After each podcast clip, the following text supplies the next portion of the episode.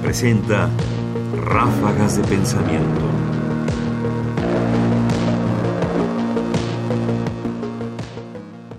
Solidaridad y soledad en la cárcel.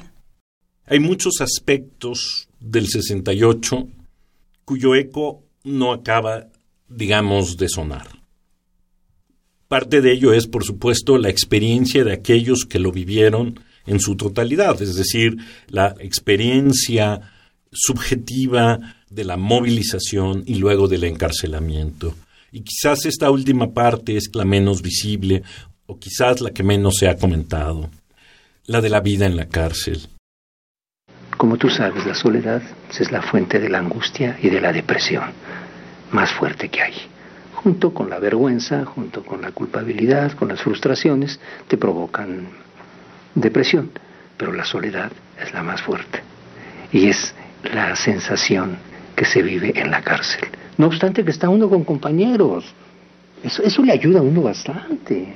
Mucho. Que está aquí el muchacho que tú conoces, con el que estábamos en las, en las brigadas y te acuerdas de esto y te acuerdas de aquello. Y mira tú lo que te sucedió aquella vez. Y, en fin, todo aquello. No obstante esa presencia, pues de todas maneras, se va el ser querido, ¿no? Se, se le despide, ¿no? Bueno, hasta dentro de ocho días. Fausto Trejo enfatiza la solidaridad y la soledad en la cárcel. Esta combinación, digamos, de estar acompañado por muchos con los que mantenías algún tipo de vínculo, como de la movilización, como incluso de la pertenencia a un mismo movimiento, a una misma existencia, y sin embargo, detrás de esa solidaridad permanecía la soledad de verte separado del mundo con el que tenías algún contacto íntimo, con el mundo de las emociones personales, con el mundo de la familia. Y quizás la anécdota o la reflexión que hace es por eso en sí misma desgarradora, porque a final de cuentas se van y tú te quedas ahí.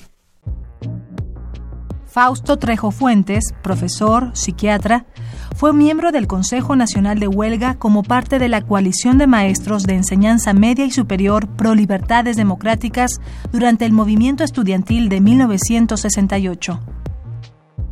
Testimonio tomado del documental El Memorial del 68 de Nicolás Echevarría, coproducción de TV UNAM y el Centro Cultural Universitario Tlatelolco 2008.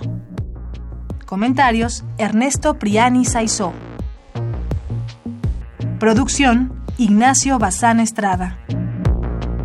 Más información en la página ernestopriani.com. Busca el podcast en www.radiopodcast.unam.mx diagonal podcast.